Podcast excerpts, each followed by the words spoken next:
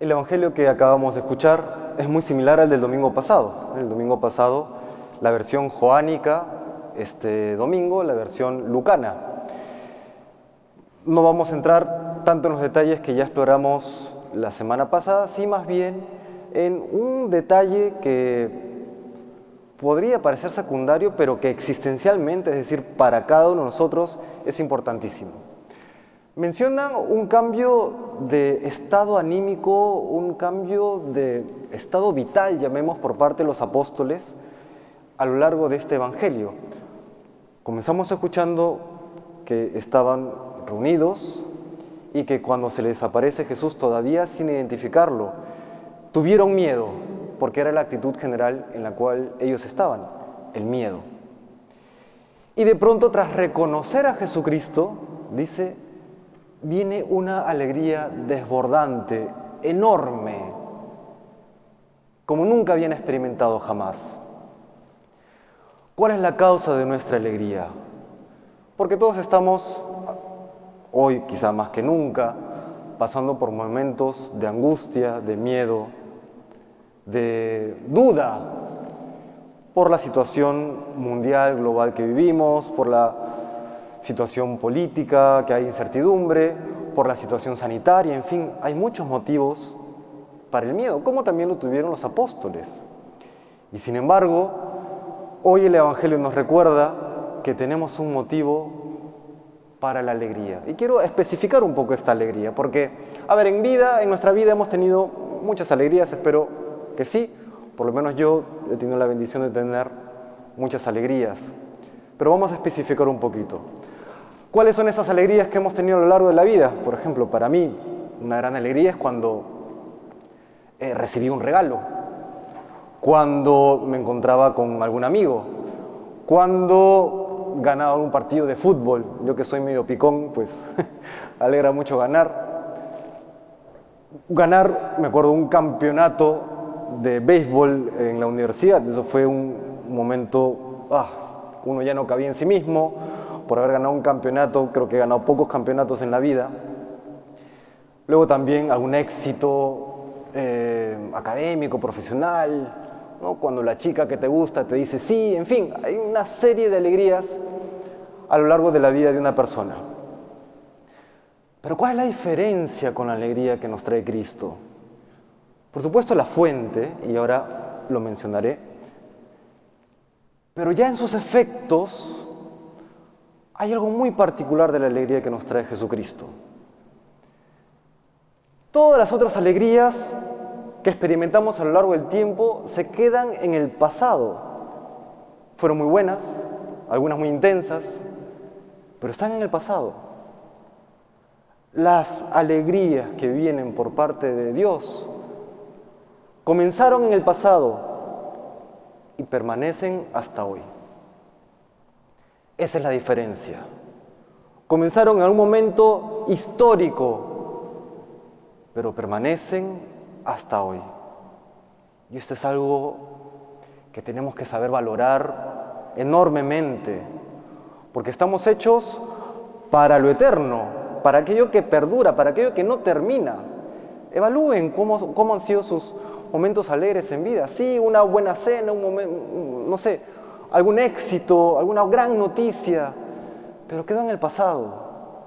La única noticia, la única buena nueva que permanece en el tiempo, que permanece a lo largo de nuestras vidas, es la presencia de Cristo, que es la fuente de nuestra alegría. Y estamos acostumbrados a lo otro, estamos acostumbrados a lo caduco. Por eso San Agustín decía que no podemos poner nuestra felicidad en lo contingente, es decir, en aquello que un día es y que después ya no es, en que un día está y luego ya no está, porque él decía, el que no tiene sufre porque tiene, y el que tiene sufre porque puede perder, sufre porque teme perder, es cierto.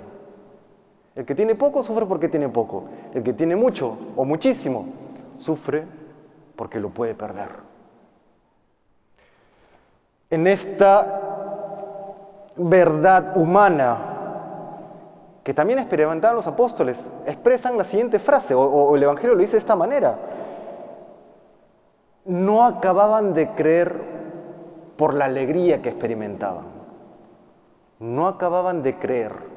¿Por qué? Nuevamente, la experiencia nos dice que cuando algo es demasiado bueno o no es verdad, o tememos que se acabe. O no es verdad o tememos que se acabe. Sin embargo, Cristo, porque es Dios, que supera la expectativa humana y que sacia realmente el corazón, con Él sí podemos decir, es demasiado bueno para ser verdad y es verdad. Y no va a acabar nunca. Nunca. ¿Qué es lo que tenemos que hacer? Permanecer en la presencia de Dios. Permanecer en Cristo. Un filósofo definía a Dios como a la verdad incondicionada, es decir, aquella verdad que no depende de otras realidades. Podemos decir mucho más, no solamente es la verdad incondicionada, es el bien incondicionado, es el amor incondicionado y por lo tanto es la fuente de alegría incondicionada, aquella que no, va a acabar nunca. Tenemos que estar cerca de esa fuente en este tiempo en que con pena regresamos al cierre de las iglesias, al aforo cero, ¿cómo mantener esta presencia de Dios? Pues recordemos que, y esto lo dice el documento Sacrosantum Concilium del Vaticano II, que la presencia de Dios se da, si bien se da de manera excelente en la Eucaristía, también hay otras presencias de Dios de las cuales nosotros nos podemos favorecer. Y los invito a favorecernos y beneficiarnos en este tiempo. La lectura de la palabra de Dios, la oración, y, dice específicamente, la oración en común, donde, uno, donde dos o tres estén reunidos en mi nombre, yo estoy en medio de ellos. Dice el hecho de los apóstoles, los apóstoles perseveraban en la oración con María, la Madre de Jesús. Entonces, los invito, hermanos, a mantener esa presencia de Dios en la vida de oración y en la vida de oración familiar. Familiar. No tendremos acceso a la Eucaristía, por lo menos por este tiempo, o por lo menos a la celebración eucarística, pero no es excusa para no santificar las fiestas. No es excusa para no santificar las fiestas. Ok, no puedo acceder a, la misa.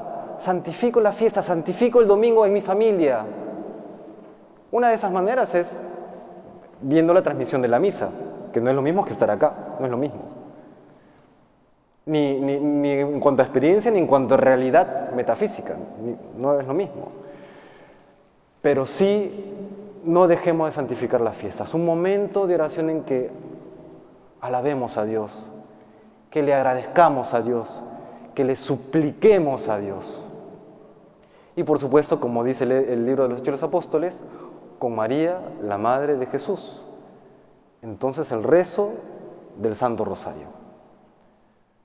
Los invito, no sé, si, no sé qué tan fácil conseguir es, pero hay una película que a mí me parece maravillosa, y que voy a tratar de proyectarla ahora en, mayo, en algún momento, a través de bueno, los medios virtuales. ¿no? Es, em, creo que es Fátima, el, último misterio o algo así. El que pueda conseguirla, véala. Es una película maravillosa, no solamente porque explora el misterio de la aparición de Fátima, que yo particularmente soy devoto de Fátima, sino también porque muestra las implicancias históricas, los efectos históricos del rezo del rosario, del estar cerca a la Virgen, de que ella entre en tu vida y en la vida del mundo. Yo que estamos viviendo una crisis social, ella en esta película se muestra cómo el rezo del rosario no solamente transforma la vida individual o la vida familiar, transforma también la vida social. Hoy más que nunca estamos llamados a acudir a nuestra Madre, por supuesto, manteniendo la presencia de Jesucristo. Le pedimos hoy al Señor, pues entonces, que no nos, dejamos, no nos dejemos vencer por el miedo, por la duda, por la tristeza, sino que siempre seamos capaces de mantener la presencia de Dios en nuestra vida, aquella verdad incondicionada, el bien incondicionado, la fuente de la alegría y del amor incondicionado que viene a nuestro encuentro. Que el Señor nos bendiga.